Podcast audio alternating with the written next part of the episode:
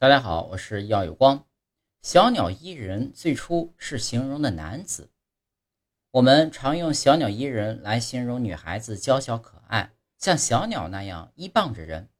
然而，小鸟依人这个成语最早在古代是形容的男人，形容的呢是唐朝政治家和书法家褚遂良，而且还是出自唐太宗李世民之口。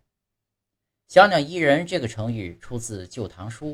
长孙无忌传原文是：褚遂良学问稍长，性义坚正，既写忠诚，甚亲附于朕。譬如飞鸟依人，自家怜爱。意思是说啊，褚遂良既有学问，性格又正直，对皇帝李世民十分忠诚，就像飞鸟依附于人那样，让人怜爱。